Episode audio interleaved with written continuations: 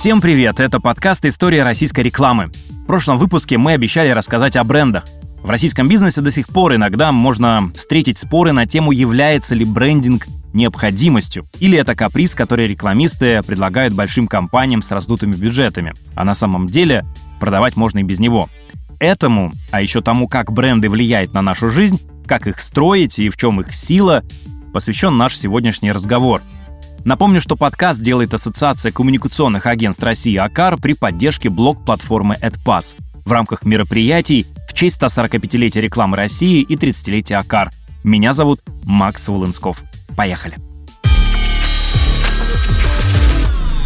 О сути брендов как явления, о том, как они работают, почему свой бренд может быть у каждого из нас, у нашего района, города или страны, а еще о том, в чем сила бренда, поговорим с Василием Рубаном, директором креативного агентства «Штольцман и Кац».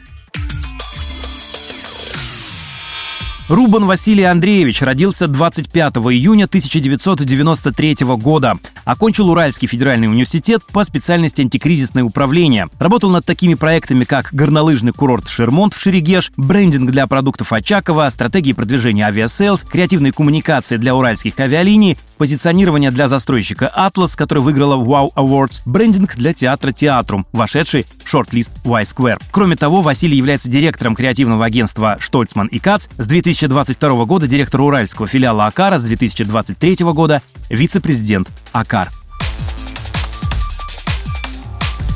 На самом деле товар очень часто путают с брендом, и сейчас как раз история бренда, она крайне важна, потому что в эпоху большого обилия одинаковых продуктов как раз бренды и нужны для того, чтобы, собственно, вы могли выделяться. Мой любимый пример – это Pepsi-Cola и Coca-Cola. Два абсолютно одинаковых продукта по своей сути и вкусу, но какие они разные с точки зрения самого бренда, да, и в их рекламных коммуникациях, где одни рассказывают про спорт, движение, в общем, какое-то развитие футболистов, Бекхэмов, Месси и так далее – и Coca-Cola, которая говорит о традиционных семейных ценностях, о праздник к вам приходит и так далее. То есть бренд – это помимо, безусловно, добавочной стоимости, которая, естественно, важна и для этого бренды создаются, бренд – это некая история. История вокруг вашего продукта, которая выделяет вас, которая дает вам некие отличительные черты, для того, чтобы ваша аудитория могла выбирать не просто по характеристикам, а по каким-то еще и эмоциональным ценностям, которые для них важны. Ну, во-первых, очеловечивание продуктов было всегда, потому что человеку гораздо комфортнее общаться с людьми, нежели с неодушевленными какими-то предметами, поэтому у некоторых брендов появляются какие-то маскоты, например, да, образы, символы и так далее, которые очеловечивают и оживляют этот самый продукт. Но не всегда, иногда этого не бывает, но помимо всего прочего, вот у меня тоже есть классный пример. Не Mercedes, да, например. Все считают, что Mercedes – это некий премиальный автомобиль, да, там, или Bentley – это премиальный автомобиль, там, люксового качества. Но на самом деле это не так. Что Mercedes, что Bentley – это там, куски железа с ну, понятными какими-то механизмами. Премиальность их создается за счет того персонажа, который сидит внутри этого автомобиля. И, соответственно, каким этот персонаж будет, так мы и будем ассоциировать, собственно, этот бренд. Поэтому мы и пытаемся очеловечивать эти самые бренды для того, чтобы нам с точки зрения восприятия было понятнее а, иллюстрировать, что ли, для конечной аудитории тот или иной продукт. Нам, рекламщикам, я имею в виду. К мечте очеловечить все вокруг мы близки как никогда. Возможно, скоро нейросети можно будет прикрепить каждому продукту, и он сможет общаться с нами напрямую от своего лица. В таком случае интересно, как будет работать такой брендинг. Ну, я думаю, что в конечном итоге наверняка смысл в этом есть. В каком-то будущем, когда большое количество каналов коммуникации будет требовать еще большего времени человека погружения в эти каналы коммуникации. И, соответственно, ну, человеческий ресурс будет стоить просто дороже, чем искусственный интеллект. Но я думаю, что это некая синергия в любом случае, потому что так или иначе управлением, контролем, обратной связью и так далее все равно, на мой взгляд, должен заниматься человек а не некая неодушевленная история. Ну и, как показывает практика и опыт, э, неодушевленные предметы воспринимаются человеком гораздо хуже, чем одушевленные. Именно поэтому у нас есть истории личных брендов, именно поэтому у нас есть селебрити, которые рекламируют те иные продукты, опять же, те же самые пресловутые маскоты, о которых я уже говорил и так далее. То есть я думаю, что здесь некая синергия. Да, безусловно, нейросети могут стать неким таким посылом этого самого бренда, но я думаю, что до этого нам еще достаточно далеко. Делая вещи понятнее нам, мы не всегда делаем их лучше. Представим вымышленный бренд бумажных пакетов. Продвигая его, мы рассказываем, насколько он экологичный по сравнению с полиэтиленом, а сами рубим кубометры леса на сырье для производства этих пакетов. И тут получается, что с помощью брендинга мы научили товары лгать.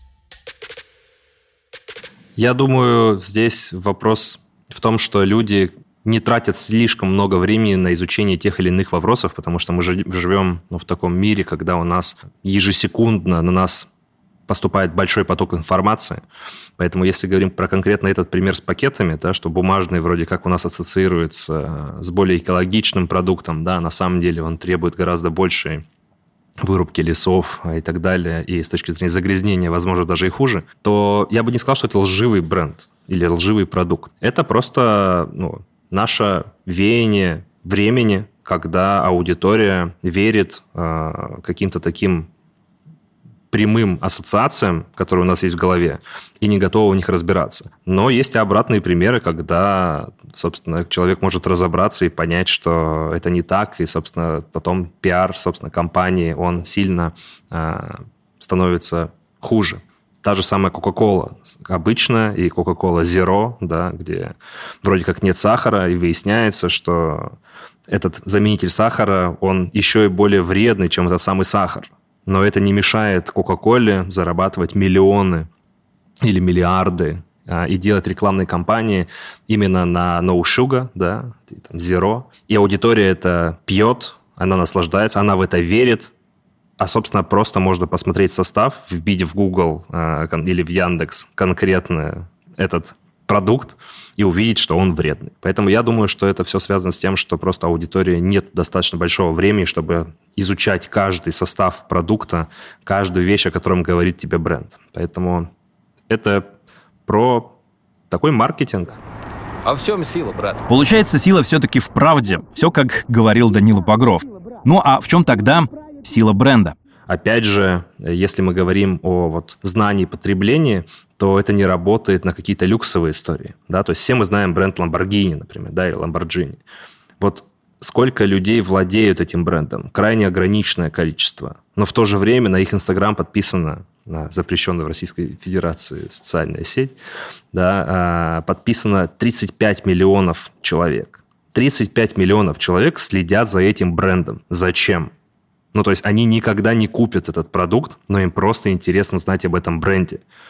Поэтому сила, она в очень разных, на самом деле, параметрах, и в узнаваемости, и в знании, и, собственно, и в потреблении, безусловно. Но какой-то вот явной черты, как оценить, крутой этот бренд или не крутой, сложно сказать. Кроме как, наверное, добавочная стоимость. Когда мы просто выбираем среди других продуктов и видим, что один продукт стоит дороже, и он продается, потому что его бренд сильнее, объективно, и он в голове у потребителя быть в голове потребителя и сходу понимание, про что этот бренд, некое позиционирование, это, наверное, самое важное. То есть, когда ты четко понимаешь, а, вот когда тебе называют Apple, и ты сразу понимаешь, что это за бренд, ты можешь его описать конкретными словами. Lamborghini, Coca-Cola, любые другие бренды, соответственно, ты сразу понимаешь, у тебя в голове возникает картинка. Вот на мой взгляд, эффективность заключается именно вот в образе, который приходит в голову человеку, чтобы он приходил каждому человеку, в общем, в этот, этот образ в голову. Если говорить про оценку силы бренда, то в консалтинге она оценивается по совокупности разных показателей. Капитал бренда, маркетинговые инвестиции, эффективность бизнеса и другие. Например, по версии консалтингового агентства Brand Finance Russia, топ-5 сильнейших российских брендов в 2021 году выглядел так. Сбер, МТС, Аэрофлот, Газпром и Лукойл. Да, и еще одним важным показателем силы бренда является его связь с аудиторией и понятность идеи, которую бренд несет в массы. Далекие года в Америке, когда все ходили в костюмах, в какой-то момент появился бум на спортивные костюмы. И это, в общем если сейчас сравнить эти истории, то это как вот сейчас люди просто будут ходить там все зеленые в каких-нибудь там масках и так далее. Ну, в общем, там крайне фриковая, в общем, история это была. И один из шоколадный бренд, создавая свой продукт, решил воспользоваться этой темой. А у этих спортивных костюмов была особенность. У них на кармашке, у них кармашек был квадратный. И они решили создать продукт конкретно под эту аудиторию. Такую свежую, актуальную, прогрессивную, в том числе и молодежь. И они сделали квадратный шоколад. Это Риттер Спорт. И, соответственно, они завоевали эту аудиторию, но это не помешало им завоевать всю другую аудиторию, потому что так или иначе продуктом пользовались, ну, там, употребляли большое количество людей. Ну, соответственно, вот когда ты придумываешь какую-то уникальную особенность своего продукта, когда ты работаешь под конкретную аудиторию, а уже остальные за ней подтягиваются. Поэтому здесь вот сила бренда в уникальности, в такой некой твоей отличительной черте – и ты, собственно, тем самым можешь завоевать гораздо большее внимание других, потому что ты выделяешься, ты особенный, как и в личном бренде. Если ты такой же, как все, ну, в общем, ты будешь в парадигме мышления человека таким же, как все. Поэтому нужны какие-то отличительные особенности, атрибуты, символы и так далее. Ну, самый клевый пример в России, это, наверное, Билайн, на мой взгляд. То есть вот эта полосатая история черно-желтых цветов, ну, на мой взгляд, это один из лучших брендингов, который только может быть. А ведь стремление выделяться, отличаться от других – это естественное стремление человека. Нет ничего удивительного в том, что в какой-то момент в тренды ворвался личностный брендинг. Как и любого другого бренда, это история про узнаваемость, опять же, да? Это про твои отличительные какие-то особенности и так далее. Просто раньше, когда ты работал ну, наверное, раньше компании больше занимались своим пиаром, а люди занимались им меньше. И только какие-то э, высокопоставленные люди в этих компаниях, они занимались, собственно, своим брендом, и то только потому, что они были на слуху. Да? То сейчас люди хотят стать более популярными. Я думаю, что это связано еще и с эпохой различных социальных сетей, того же самого ТикТока и так далее, когда ты сам хочешь выражать свою индивидуальность во всем. И любой сотрудник твоей компании, он хочет быть этим самым личным брендом, чтобы у него была индивидуальность. Это наша потребность каждого человека. Мы все одеваемся, мы как-то по-особенному, у нас там разный цвет волос, разный цвет глаз, и мы хотим, чтобы, собственно, наше самовыражение, оно как-то проявлялось. А в эпоху большого количества, собственно, информационных каких-то поводов, площадок, где ты это можешь делать, это делать гораздо проще. Ну и как-то трендовая, да, безусловно, история. Но мне кажется, она уже немножко проходит. А, она там была актуальна, наверное, там в прошлом, позапрошлом году, может быть, даже еще немножко дальше. Но, тем не менее, э, люди хотят, чтобы их замечали, хотят быть известными, хотят чувствовать, что они отличаются. Я думаю, что это важно.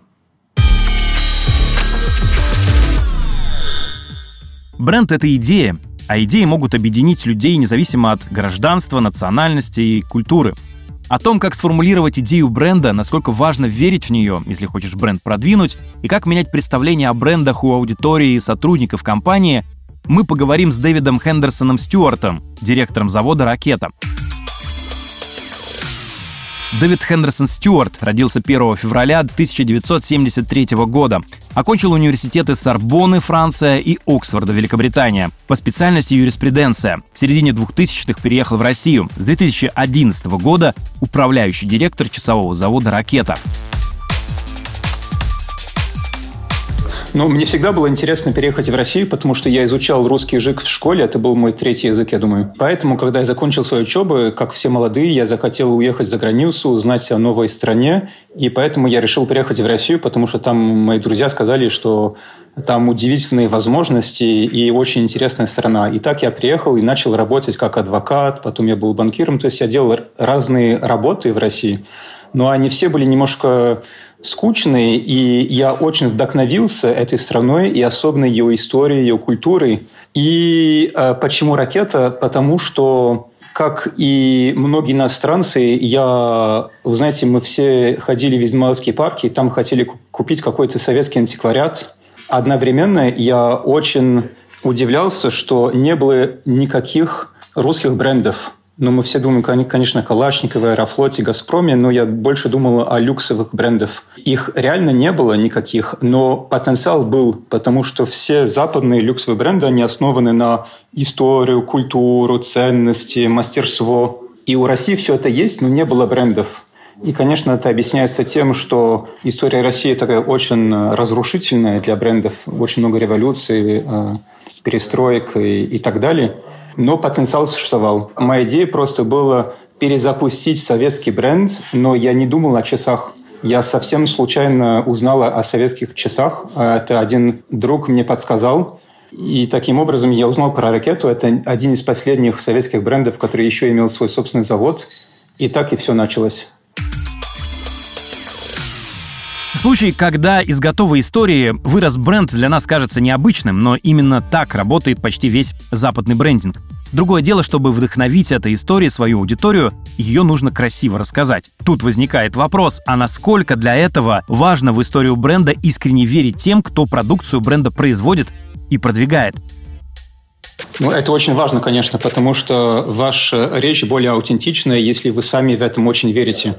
А, если вы сами не в этом верите, вы аутентично про это не рассказываете, и вы не заразите вашу аудиторию. Очень важно именно заразить. А в нашем случае это особенно важно, потому что наши бюджет, э, рекламные бюджеты были нулевые, особенно в начале. И они почему были нулевые? Потому что иметь собственный завод – это очень дорогое удовольствие. У нас на заводе больше 100 человек работает, очень много станков, э, модернизация.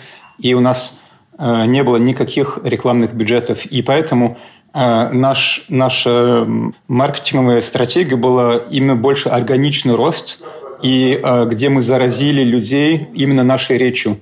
И поэтому очень важно в этом верить. Тем больше вы в этом поверите, тем больше вы заразите вашу аудиторию. Еще некоторое время тому назад часы – это был функциональный предмет. Люди покупали часы, чтобы читать время. Сегодня это в меньшей степени так, так есть, потому что люди больше, в большей степени покупают часы, чтобы получить какие-то эмоции. Э, мы делаем часы для космонавтов, и люди, которые их носят, и получают эмоции от того, что они знают, что такая же модель носится в МКС или сделана из куска металла ракеты-носителя, или он получает эмоции от того, что это, это русский мануфактурный механизм, который отличается радикально от швейцарских механизмов, или он получает эмоции от того, что он, он знает, что эти часы сделаны в России, а не в Китае, или в Японии, или в Швейцарии. То есть у каждого, то есть мы пытаемся за, э, генерировать очень много эмоций. И это поменялось. Такого не было раньше. И, конечно, наши часовщики на заводе, они очень... Люди, часовщики – это люди, которые очень любят свое дело. Это то, что меня очень сильно удивило по отношению к другим профессиям, которые я делал в своей карьере, адвокатом, банкиром, что там не было никакой страсти к своей работе. Часовщики – это люди, которые обожают свое дело, это дело жизни. И поэтому, конечно, они не собирают часы э, э, без, э, не интересуясь вообще, для чего они это делают. Они, конечно, интересуются. Особенно сейчас очень легко через соцсети следить, что происходит. И они очень гордятся тем, что все то, что они производят, все то, что они собираются, потом продается в России, продается в Париже, продается в Женеве, продается в Дубае и а, приносит большую радость людям, которые, про это, э, которые это носят или про это даже пишут или, или постируют. И они чувствуют большую гордость, и мы, конечно, пытаемся очень... У нас, знаете, большие плакаты на заводе, где пытаемся, мы пытаемся рассказывать, что мы делаем, какие наши планы, и очень много прозрачности тоже. А, я очень верю в прозрачность, чтобы все сотрудники более-менее знали, какая наша стратегия, почему мы что-то делаем и куда мы идем. Дэвид, конечно, выбрал по-настоящему исторический завод. Напомню вам, что Петродворцовый часовой завод «Ракета» — один из старейших заводов России. Основан в 1721 году как гранильная фабрика, на которой изготовлялись украшения из драгоценных камней для царской семьи. После Октябрьской революции на фабрике производились точные технические камни для военного ведомства СССР и Красной Армии. Также в 1927 году завод изготовил облицовочные плиты для мавзолея Ленина. С 1949 года по приказу Сталина на Петродворцовом часовом заводе было налажено производство наручных часов «Победа» и «Звезда», а с 1961 года завод производит часы марки «Ракета». Наш завод – это очень эффективный маркетинговый инструмент – мы призываем любителей часов и нашу аудиторию приехать на наш завод и посмотреть, как мы производим часы, как мы их собираем. А, у нас ежедневные, можно посетить завод, и это очень-очень интересно. Вы в Швейцарии никогда не сможете посетить, посетить часовой завод, потому что там культура секретности, конфиденциальности, и Rolex вас никогда не пустит в свою мануфактуру. Мы всех пускаем, всем рассказываем, потому что мы этим очень гордимся. И люди вживую видят, как наши часовщики производят деталь, вкладывают маленькую частичку своей души в каждую деталь, которую они вручную производят и потом собирают.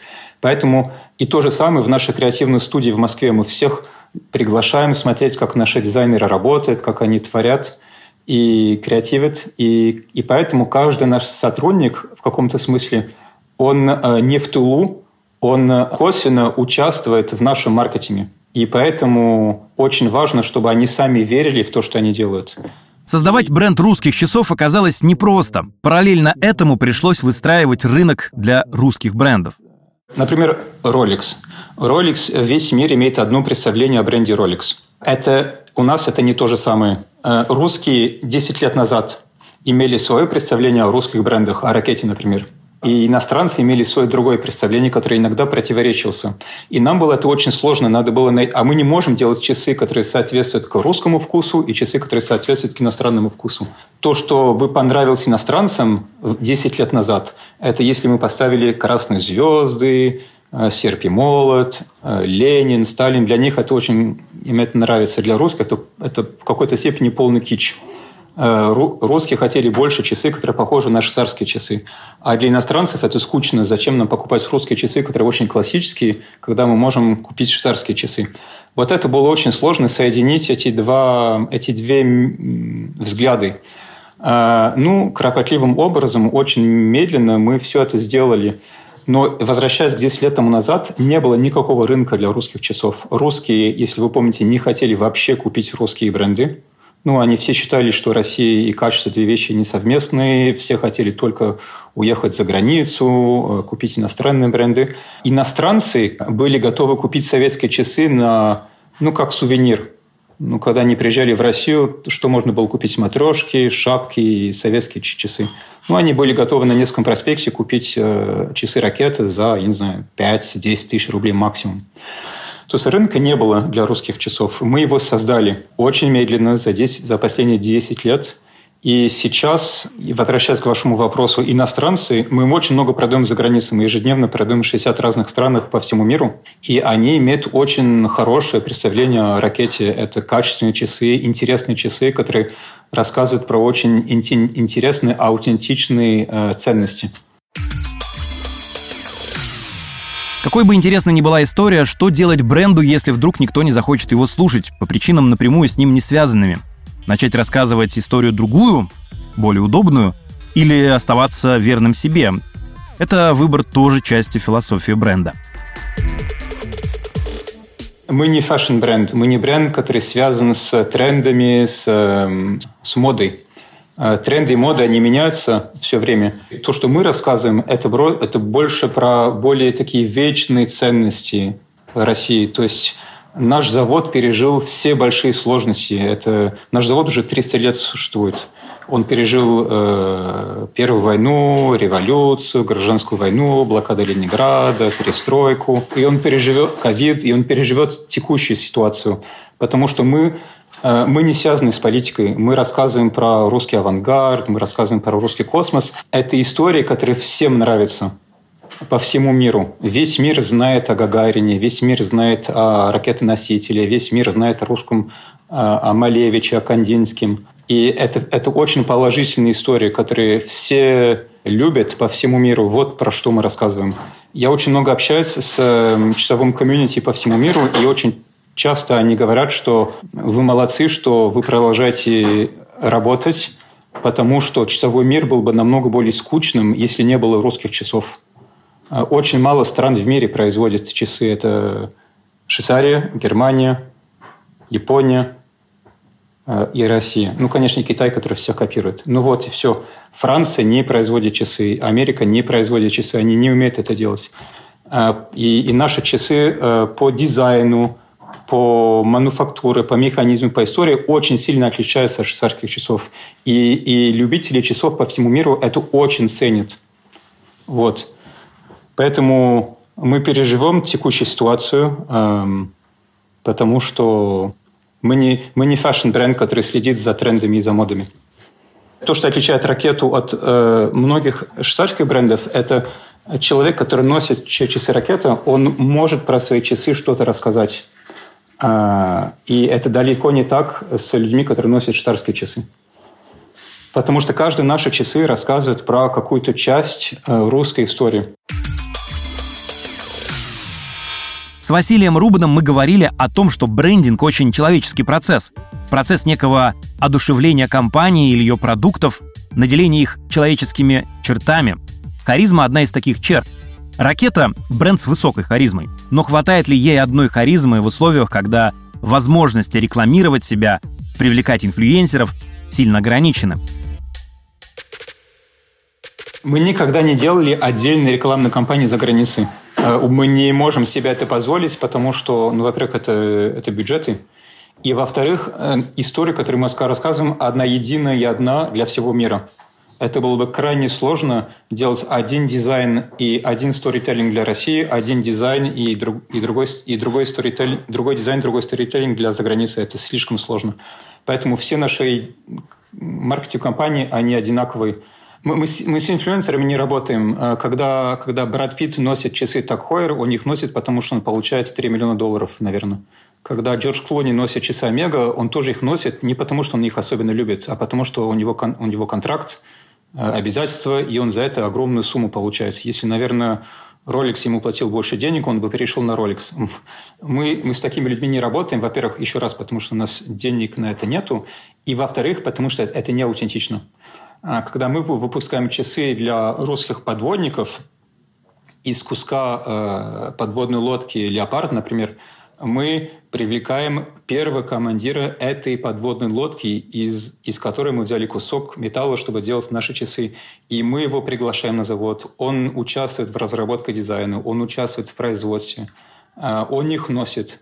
И э, это нам намного более аутентично, потому что это люди понимают, что он реально любил свою лодку, он реально интересуется этими часами, и он реально гордится, когда он эти часы носит. И то же самое для наших часов, для космонавтов. Э, э, мы приглашали космонавтов, которые носят наши часы на заводы, они участвовали в... и так далее. Это вот какие наши амбассадоры. Но мы, мы им не платим деньги, они все они нам помогают из души, реально. И это намного более аутентично, и наша публика это очень ценит. Хорошо, когда история помогает продвигать бренд, но история есть не всегда. Например, если на рынок выходит инновационный продукт. В таком случае на помощь приходит правильное позиционирование, понятно и емко сформулированная полезность бренда и запоминающееся визуальное оформление. Хорошим примером является кейс с брендом SBP – системы быстрых платежей. В 2018 году Центральный банк России готовит к запуску системы быстрых платежей. Разработкой бренда СБП занимается брендинговое агентство Депо. Система быстрых платежей – система надбанковская. Для ее продвижения нельзя обратиться за поддержкой к бренду какого-нибудь конкретного банка. А сам Центробанк в глазах широкой аудитории скорее исполняет малопонятные государственные функции, чем предоставляет финансовые услуги обычным людям. И тем не менее, агентство Депо нужно продвинуть бренд СББ максимально широко. Целевая аудитория бренда — это физические лица, пользователи мобильных устройств, компании, работающие в сфере электронной и мобильной коммерции, розничные компании, компании, предоставляющие услуги, кредитные организации, банки. В основу позиционирования агентства закладывает концепция win-win. Для людей и бизнеса это создание нового клиентского опыта в борьбе за повышение уровня финансовых услуг. Для банков – повышение, собственно, уровня услуг и возможность предложить новый опыт своим клиентам, ведь функционал СБП, мгновенные переводы между счетами в разных банках и быстрая оплата по QR-коду как раз способен предложить пользователям новые стандарты современного цифрового банкинга. Депо создает визуальный стиль бренда. Логотип является ключевой частью идентичности бренда и представляет собой сочетание уникального шрифтового написания СБП и знака. Знак СБП — три равносторонних треугольника, которые переплетаются между собой и составляют единую систему, символизируя бесконечность. Всего в знаке 8 цветов. Таким образом, дизайнеры агентства постарались внедрить основные цвета всех банков, чтобы отразить объединяющую силу системы быстрых платежей. Как результат, СБП в течение буквально пары лет стал заметным сегментом банковских услуг в России, изменила платежные привычки россиян и помогла Центральному банку улучшить техническую финансовую грамотность населения. И все же актуальным остается вопрос, насколько брендинг жизненно необходим бизнесу. Оценить степень этой нужности непросто, ведь бренд сам по себе субстанция абстрактная. Сами рекламисты не всегда могут дать твердое и четкое определение бренда. Об этом, а еще об особенностях брендинга и отношений к брендам в России мы поговорили с основателем брендингового агентства «Депо» и президентом Ассоциации брендинговых компаний России Алексеем Андреевым. Андреев Алексей родился 26 июля 1965 года. В рекламной индустрии с 1993 года. В 1998 году основал Депо, первое российское специализированное агентство в области дизайна упаковки, которое с 2004 года предоставляет весь спектр брендинговых услуг является управляющим партнером агентства Депо по сей день. Алексей Андреев возглавлял и входил в состав жюри многих фестивалей и конкурсов, среди них Red Apple, фестиваль «Идея», «Белый квадрат», «Wow Awards», и других. Академик Российской Академии Рекламы, вице-президент Ассоциации брендинговых компаний России, вице-президент АКАР.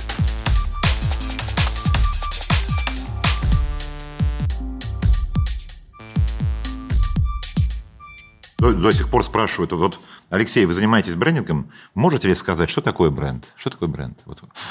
Дайте определение бренду. Хочется сказать, идите в жопу, понимаете, с определением бренда. То есть нет, значит, определение бренду не даю.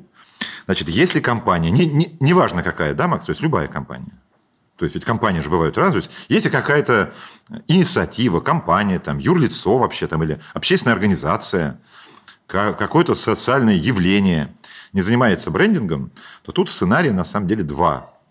Первый – это то, что действительно э, репутацию и образ этой компании – ее потребители ее услуг, потребители данного продукта сложат сами, исходя из того, с чем они сталкиваются, исходя из тех там а, эмоций своих, из, из той реакции на, на, на, на знакомство этой компанией. И вот какое они впечатление сложат, то, скорее всего, будет близко к правде. Но это лишь первый сценарий. А второй сценарий, что э, никакого впечатления никто не сложит, потому что если компания находится в Э, вот в реальной среде, в социальном мире, в конкуренции, то не занимаясь брендингом, она просто окажется никому незаметной. И поэтому э, дай, дай бог, чтобы компания, занимаясь чем-то э, и не занимаясь брендингом, вдруг стала известной, ее стали бы обсуждать и стали бы приписывать какие-то черты. Скорее всего, будет так, что она просто будет никому неизвестна. Потому что вряд ли мы сейчас встретимся с вами с компанией, которая оказывают услуги уникальные. Знаете, как это? В старые годы адепты этого мифического маркетинга и говорили УТП, должно существовать какое-то уникальное предложение, торговое, товарное, там этот Unix Select Point – Нету его, у всех все одинаковое. Мы живем в мире комодити. И поэтому, если компания что-то такое делает и не занимается брендингом, скорее всего, нет такой компании. Нафиг она кому нужна? Либо все-таки она как-то настойчиво оказалась, оказалась в поле зрения, и тогда, да, действительно, что-то ей придумают. Компания подхватит, начнет этим пользоваться. А у нас был случай, когда мы для Останкинского мясокомбината разрабатывали бренд – колбасы, там мясо, ну, Останкинский мясокомбинат известен. Вот. И там, пока мы все это исследовали, пока мы там что-то спрашивали, там это огромное количество мусорной информации, потребители там выбирали разные бренды, и вдруг многие сказали, а нам нравится бренд «Папа может». Мы переглядываемся всех. Какой, какой папа может? Да, так называется бренд «Папа может». И тут мы оказалось, что действительно есть э, бренд, причем это Останкинский, и, и, и был мясных продуктов, где папа может был слоганом в рекламе, где на пэкшоте э, появлялся такой там слоган «Папа может». И песенка там была «Папа может», что-то «Папа может». И мы сказали, смотрите, раз потребители уже придумали за Останкино бренд им, который называется «Папа может», нам осталось только превратить это в бренд. И появился бренд у Останкина «Папа может» который на самом деле уже и так был известен потребителям, а самому производителю нет. Для людей непосвященных, которые видят яркие брендбуки, логотипы, смотрят цепляющие имиджевые ролики, брендинг кажется процессом чистого творчества. Хотя на самом деле основная работа с брендом давно и сильно зарегламентирована. Так в итоге чего больше в брендинге? Шаблонности, четко прописанных шагов, или креатива и поиска запоминающихся решений, чтобы выделиться на фоне остальных? Прекрасный вопрос. Он непростой, он сложный. Типа, брендинг – это больше креатив или, там, или хренатив? Это хренатив, ребят. Там очень много инструментария, который нужно просто последовательно использовать, как в приготовлении самсы. Это, это, это, это. Вот в рекламу идут, в рекламу идут делать что-то творческое, в брендинг в меньшей степени. В брендинг идут зарабатывать деньги. Если бы в брендинге не было строжайших регламентов, если бы брендинг не был описан как прямо академическая дисциплина, то нам было бы очень трудно работать. Потому что мы, ну, правда, я думаю, не только мы, а, а многие деятели из сервисных бизнесов, из консалтинга, из коммуникации в том числе, поем вот эту песню э, из какого-то там старого про милиционеров кинофильма. Там, знаете, наша служба и опасна, и трудна, и на первый взгляд как будто не нужна. Не нужна она как будто на второй и на третий тоже. То есть вот на самом деле я занимаюсь ну, коммуникациями, там, конкретно брендингом 30 лет. И вот доказывать, что моя служба нужна, можно только при условии, что я э, достаточно механически показываю э, процедуру, показываю вот эту самую маршрутную карту. Поэтому э, брендинг – это, разумеется, абсолютно шаблонизированная история. Надо, получив задачу, исследовать все, что положено исследовать, рынок, тренды, конкурентов, продукт, потребителя, найти гипотезы, на основе инсайтов, превратить их в позиционирование в платформу бренда, и потом на основании этого наклепать большое количество бренд-атрибутов от названия, там, до внешнего вида, до там, фирменного стиля. Все это в снипах, ГОСТах и правилах, в брендбуках описать, и передать коммуникационному агентству дальше. Поэтому брендинг – это такая достаточно скучная механика. Креатив там внутри есть, но это точно по шаблонам все делается. Регламенты нужны, чтобы придать абстрактному понятию бренд реальное воплощение в рабочем процессе. Иначе нужность таких абстрактных вещей становится тяжело оценить. В одном из наших прошлых выпусков Денис Максимов сказал, что сейчас мы вступаем в период такого кризиса брендов, когда многим людям, особенно молодым, становится не очень важна вся эта философия, ценности, которые стоят за потреблением. В первую очередь из-за развития шарономики, машин в прокат, квартир арендованных и так далее. Вопрос, насколько эта проблема актуальна?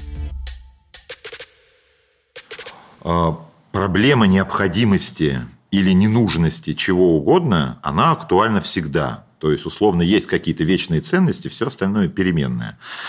Когда говорят, что брендинг отживает, и на смену нему приходит продуктовая эффективность, продуктовые ценности, сервисы, которые доставляют пользователю конкретную выгоду, зачем брендинг, казалось бы, это неправда.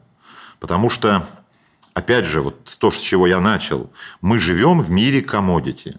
Я могу вам сказать, что э, вот продуктовые разработчики, это вот, вот те самые, которые говорят, что там типа, ну сейчас для молодежи брендинг зачем? Как за, за, зачем? Если ты хочешь э, взять там в шеринг какой-то истории машину или купить э, билеты там и трансферы куда-то, либо заблокировать отель, ты сталкиваешься, тем не менее, с конкурентным предложением. То есть на рынке больше, чем один агрегатор отелей, оператор. Больше, чем один. Так вот, у них интерфейс, у них сама механика, сам их продукт, сам сайт – не содержит уникальных предложений. Он, как, как правило, все это абсолютно одинаковые, одинаковые диджитальные продукты. Тем не менее, вот эта молодежь, отвергающая брендинг, как-то выбирает. Какой-то им кажется продукт более инновационным, какой-то кажется другой там модным, Типа вот это, эм, то, то, то есть удобство и все остальное, это те самые рациональные регламенты, которые и так э, товаропроизводители э, там, стараются соблюсти. А вот что в итоге выберет пользователь, в том числе на это влияет брендинг. Только на это влияет незаметно.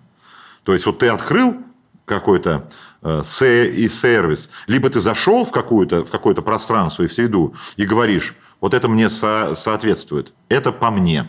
Это значит, бренд стрелял в тебя. Он использовал атрибуты там не буквальные. Интерьерные, средовые, там, копирайты, коммуникационные. Но все это элементы бренда. Либо ты зашел и говоришь, какой-то отстой, это не мое. Я, я, вот, мне, мне тут некомфортно, тут как-то душно, тут как-то как -то, как, как тут очень лампово. Значит, просто, что, чувак, это бренд был сделан для других. Поэтому нет, брендинг, разумеется, работает, он просто стал более, э, более изощренным, и всякий раз, когда производители товаров либо услуг говорят, ребят, ну мы занимаемся не брендом, мы занимаемся продуктовой разработкой, а потом всеми вот этими удобствами определяем customer experience, делаем UX. Чуваки, конечно же вы это делаете. Но вы это делая, вы, вы это делая, про, про, про бренд либо не забывайте, а если забываете, то вы дураки и будет у вас плохо, и вы будете говорить, странно, мы такой сделали про, про продукт удобный. Для кого? Придурки, для кого? Поэтому нет, бренд, разумеется, работает, но он, он мимикрировал, он, он стал тоньше. Из-за санкций Россия потеряла много известных мировых брендов, но конец света, даже конец бизнеса не наступил. Эту ситуацию все чаще приводят в доказательство того, что бренд сам по себе не важен. И здесь, э, с одной стороны, мы знаем несколько, мы знаем ну, несколько, скажем так, сценариев ухода и не ухода. То есть бренды уходят, но пытаются максимально остаться, там, закрепиться, передать кому-то своему активы, э, оставить преемника, который будет очень похож на ушедший бренд. Это нормальная практика большого бизнеса сохранить свою долю рынка, потому что мы все знаем, если ты правда ушел, то все, кирдык, там, твое... А обратно ты не войдешь. Поэтому все стараются, уходя, не уходить. Но при этом, разумеется, использовать все атрибуты уходящего бренда нельзя. И в этом наступает в какой-то степени кем-то социально порицаемый, тут все правы, но тем не менее такая процедура, что вот условно бренд ушел, а то, что осталось, должно юридически с ним не совпадать, но в сознании массового потребителя должно быть его продолжением и наследником. А уж как они там на самом деле делят там вот эти доходы и деньги, тут главная задача удержаться, потому что все-таки все здравые люди верят, что все это когда-нибудь закончится и, и можно будет вернуться. Поэтому сказать так, что бренды пропали и разрушились, ну как, разумеется, вот великие бренды мировые пострадали.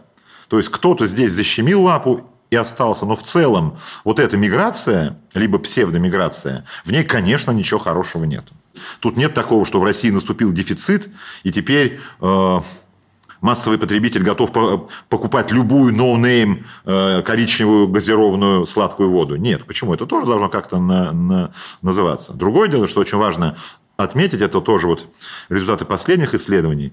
Э, вот э, новые российские услуги и продукты, которые пришли на освободившееся место от ушедших мировых брендов, они имеют разные степени качество, соответствие и так далее. Кто-то, в принципе, это считает точно, как все мы там знаем, да, что Мултон, сок, там это кола добрая, это по сути Кока-Кола. А вкусная точка это, ну, это там, почти Макдональдс, там, а, а KFC это Ростикс, там, и так далее, и так далее. Но где-то там качество немножко по, по потерялось. Условно, там уходит Сан Бёв вместе с бельгийской своей линейкой с пивом Лев. Вместо него появляется преемник, преемник, который выпускает пиво АБ. Тоже бельгийское тропическое пиво. Ну, оно хуже? Ну, похуже. Похуже. Что говорит массовый потребитель? Он говорит, нормальное, нормальное, ребят, не, во. Потому что массовый потребитель находится в определенном сговоре сейчас с, с бренд-производителями, потому что, типа, мы все в блокаде. И мы все не хотим сознаваться себе в том, что наше качество жизни ухудшилось. Мы все все понимаем, но говорим, мы будем держаться в силу того, что у нас какая-то собственная гордость. Мы не хотим там себе отморозить уши, там, суицидально как-то закончить свой путь. Нет, мы просто говорим, у нас было пиво Лев. Да, настоящее бельгийское. А сейчас у нас пиво АБ. Хорошее? А какая у нас альтернатива? Хорошее. По данным аналитического агентства IBC Real Estate, к марту 2023 года из 419 крупных зарубежных компаний 139 прекратили работу в России. Количество брендов, покинувших Россию, точно пока не подсчитано, но по независимым данным это каждый десятый зарубежный бренд. А опрос ТАСС осенью 2022 года показал, что 44% россиян вообще не жалеют об уходе зарубежных компаний. Россияне ментально Понятно, что россияне это такое средняя температура по, по больнице. Страна большая, все очень разные. Но тем не менее, глобально россияне сильно другие. Россияне, во-первых, исторически очень несвободны и свои права отстаивают, свои потребительские права отстаивать не привыкли. А во-вторых, россияне очень терпеливы, им пофиг.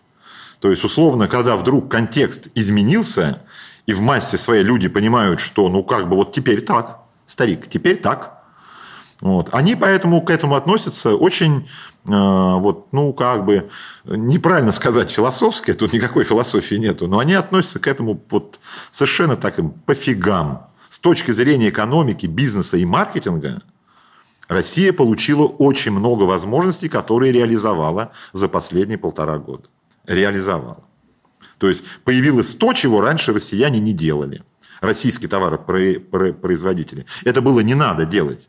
Мировая экономика настолько интегрирована, что практически не существует цивилизованных стран, где все делают сами во всех странах что-то делают сами, как правило, традиционное, историческое, либо то, что они хорошо умеют. Все остальное надо покупать у других. Не надо. Зачем изобретать велосипед? И когда тут наши охуют и говорят, что типа, а как оказалось-то вот санкции, а у нас даже посевного материала нету. Ответ, ни у кого посевного материала нету. Грубо говоря, посевной материал, всякая эта агроселекция, это где-то делается в каких-то странах, где умеют, а весь остальной мир это покупает, и мы покупаем. То есть э, средний россиянин там, не имеющий особых возможностей, ухудшение качества жизни не, не почувствовал. Оно у него было, конечно, среднее, но хуже не стало.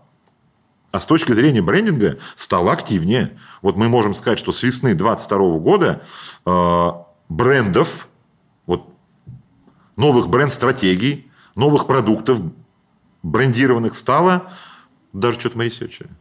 Ну, типа, прям сильно больше. Там не на 30%, а типа на 150%.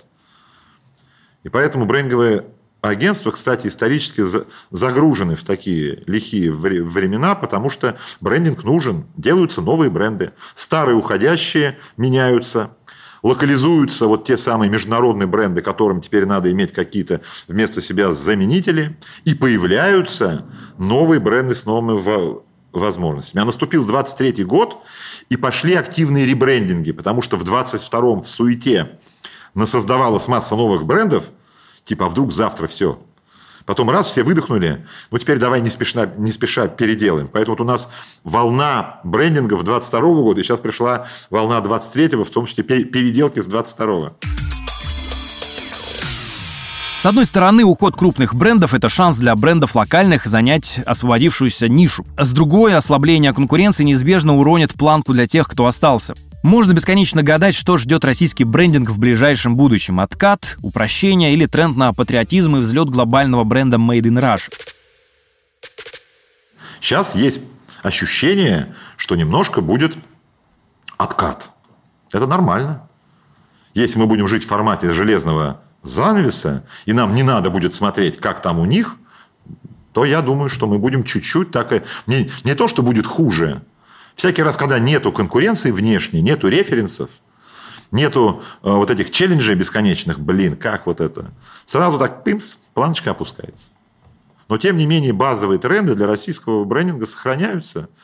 То есть, условно, это, э, я должен сказать, это, это патриотизм. Потому что это работает.